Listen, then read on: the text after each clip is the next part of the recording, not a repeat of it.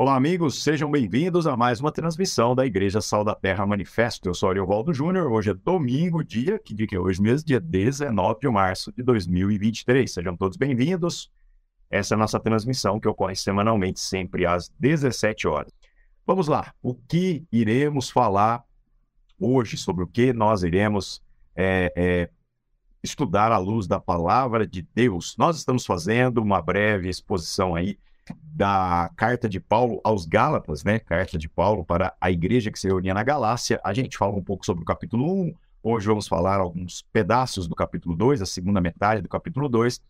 Embora, obviamente, essa, esse momento de compartilhar não tenha a pretensão de ser algo exaustivo, precisaríamos de bastante tempo para mastigarmos os detalhes. O que eu quero, em uma breve reflexão, chamar a sua atenção a respeito de algumas coisas que às vezes passam desapercebidos na nossa leitura, na nossa caminhada de fé. Do que, que eu estou falando? Eu estou falando de que muitas pessoas, quando pensam na questão da espiritualidade, quando pensam nas questões de fé, é, elas acreditam que o propósito do evangelho, o propósito daquilo que a gente vem a, a chamar de escritura, de palavra de Deus, de é, esforço por viver, por materializar essa vontade de Deus, isso está atrelado a um desempenho em obedecermos mandamentos, em um desempenho em fazermos boas obras, em um desempenho e, e, e que se traduz pelo esforço de nos tornarmos boas pessoas. Se isso assim fosse, aquilo que nós chamamos de evangelho, aquilo que é a mensagem do Senhor Jesus, que foi é, trazida né, até os apóstolos e assim comunicada a todo mundo, isso se tornaria absolutamente desnecessário. Por quê? Porque a grande verdade é que o propósito da graça de nosso Senhor Jesus Cristo é que o próprio Deus pagasse por uma dívida que nós somos incapazes de pagar. Logo, todo o esforço humano, toda a tentativa de autojustificação, de nos tornarmos pessoas melhores, isso precisa conscientemente é, é, ser percebido como algo que vai se frustrar, né? E se nós estamos satisfeitos com aquilo que seria a nossa suposta observância de mandamentos, da lei, com o nosso esforço por fazermos aquilo que consideramos como correto, nós estamos é, negando o sacrifício expiatório de nosso Senhor Jesus Cristo. Então acredite, a lei é santa, é boa, a lei de Deus para nós revela muitas coisas, mas ela não é poderosa o suficiente para nos salvar, porque em nós está a impossibilidade, devido à nossa natureza caída, de praticarmos aquilo que é verdadeiramente justo, aquilo que é verdadeiramente bom. Para isso, nós necessitamos né, de que Cristo ocupe o nosso lugar na condenação e ele morrendo a nossa morte, temos a possibilidade de agora vivermos a vida dele, trilharmos o caminho da justiça, o caminho da equidade, um caminho que é completamente diferente dos nossos esforços naturais por fazermos aquilo que é bom, por buscarmos aquilo que é justo. Né? Então, como você se relaciona com a Escritura na perspectiva dos mandamentos, dos preceitos da lei? Você é confrontado com o que a Escritura traz e se coloca no seu devido lugar, reconhece a sua miséria e diz: Senhor, eu preciso da sua misericórdia. Eu preciso da sua graça, eu preciso do seu cuidado para com a minha vida, porque por mim mesmo isso tudo é impossível. Mas pela graça do teu filho Jesus agora eu posso viver essa plenitude do que é a vontade do Senhor. Ora, se não conseguimos nem sequer seguir os preceitos dos mandamentos, da lei, como então poderíamos exceder esses preceitos é, segundo a proposta do Evangelho, segundo a proposta que não apenas o apóstolo Paulo, mas o nosso Senhor Jesus Cristo traz para nós como um novo caminho, que na verdade é a plenitude daquilo que era o plano de Deus desde a eternidade. Como isso seria possível? Isso só vai acontecer quando nós permitimos que haja uma transformação de natureza em nós.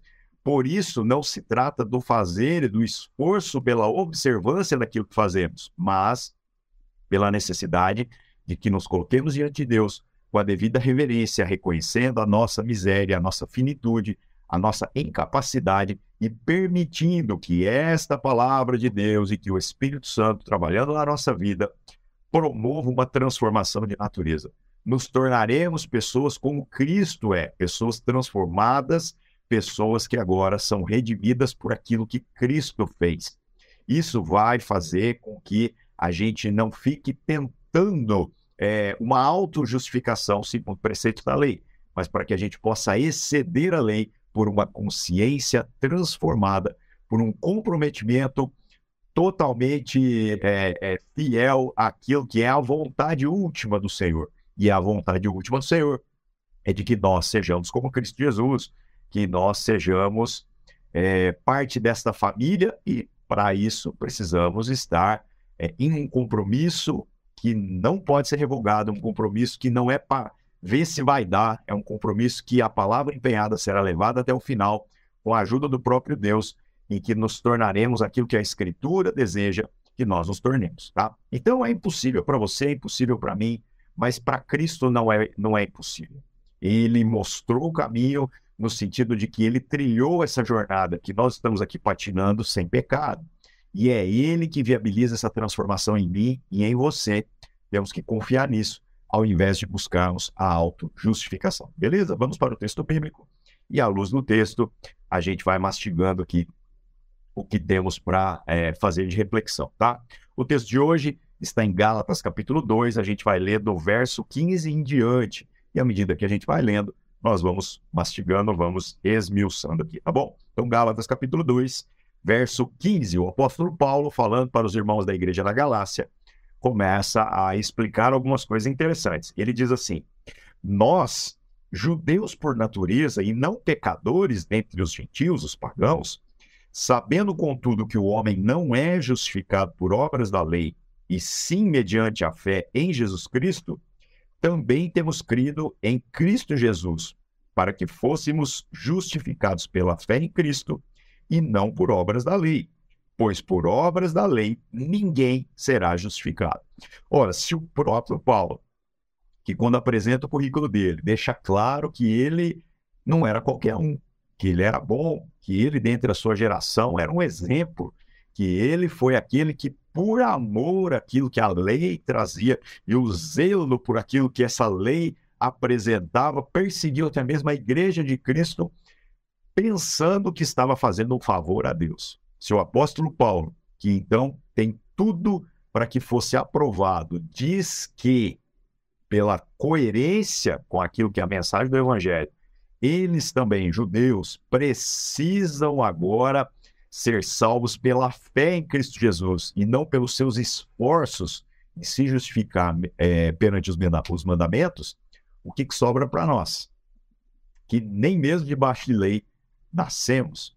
Então, por que, que nós vamos gastar o nosso esforço, o nosso empenho em ficar apresentando um tanto de preceitos do tipo, não faz isso, não faz aquilo, não isso, não aquilo, ao invés da gente poder mirar naquilo que é o objetivo de Deus que é que sejamos como Cristo Jesus. Ou seja, ao invés da gente ficar preocupado com o que a gente não, deve, não deveria fazer, ou tentarmos fazer coisas que, segundo o nosso senso comum, seriam boas obras, a gente logo naquilo que é a fonte, ou seja, cremos em Cristo Jesus e na suficiência da sua obra para a salvação em nosso favor. E aí, então, agora, nesta possibilidade que foi ele que possibilitou, de que nós vivamos como Cristo, ou seja, Cristo será visto em nós, e isso é obra do Espírito Santo, não mérito de nossos esforços, não mérito daquilo que é, é a nossa competência, a nossa devoção religiosa, tá? Então o apóstolo Paulo fala, fala assim, olha, se nós aqui que não andamos entre os pagãos ainda precisamos de Cristo Jesus, né? É, então, vocês estão focados em quê? na sua espiritualidade, em tentar observar mandamento, em tentar viver coisas que parecem ser sabedoria, mas que na verdade são apenas preceitos, é, literalmente gente ditando regras sobre o que você pode e não pode fazer. Meus irmãos, a espiritualidade genuína à luz do Evangelho e do testemunho do próprio Senhor Jesus é para que a gente possa exceder tudo isso e nos tornemos pessoas como Cristo Jesus foi, tá?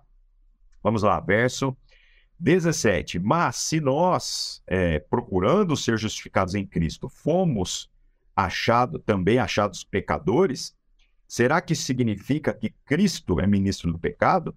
De modo nenhum. Do que, que ele está falando aqui? Ele está dizendo o seguinte: então nós, pela lei, não conseguimos alcançar salvação e agora, pela fé em Jesus, ainda estamos em luta contra o pecado. Né? Fomos encontrados, de certo modo, pecadores em muitas situações da nossa vida. Né? E o que ele está dizendo é: será então que Cristo é aquele que está se conformando em administrar o pecado que ainda é uma realidade em nós? De maneira nenhuma. Não é isso não é disso que se trata o Evangelho. A mensagem do Evangelho para nós aqui é muito mais profunda, né? E ele vem esmiuçando. Porque se volta a edificar aquilo que destruí, a mim mesmo constituo transgressor. Em outras palavras, se eu estou em um esforço por me condenar naquilo que a própria lei já, já dizia ser condenável, como eu posso dizer então agora que eu fui alcançado por essa graça de nosso Senhor Jesus Cristo.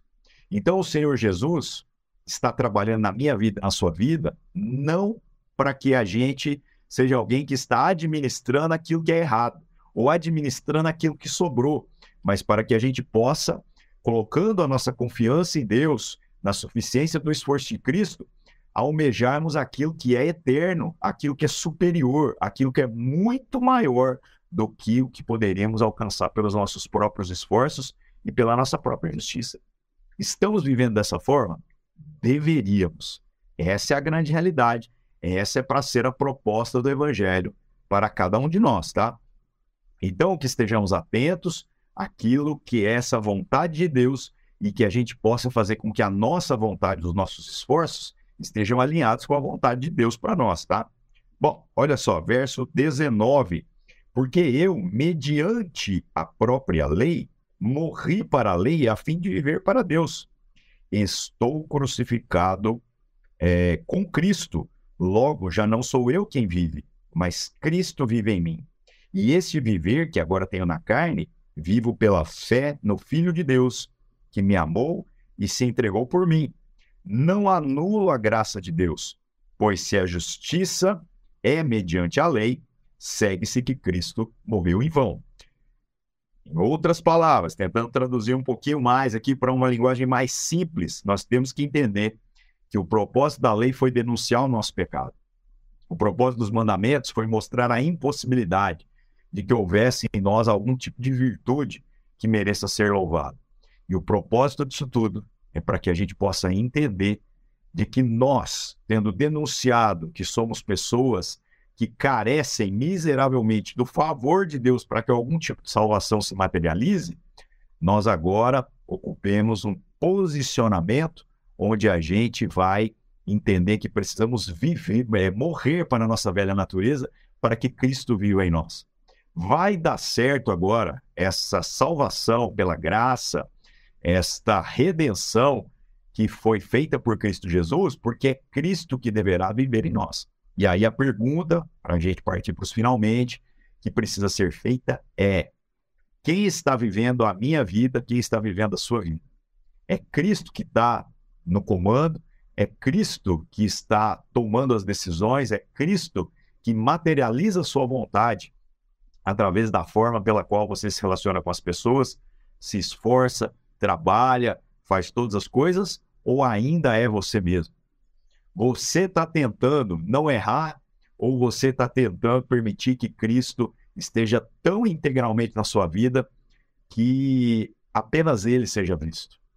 E você, o velho homem que deveria estar morto já na cruz junto com Cristo, esse cada vez mais tem que desaparecer desse mundo e dessa realidade. Há esta consciência em nós?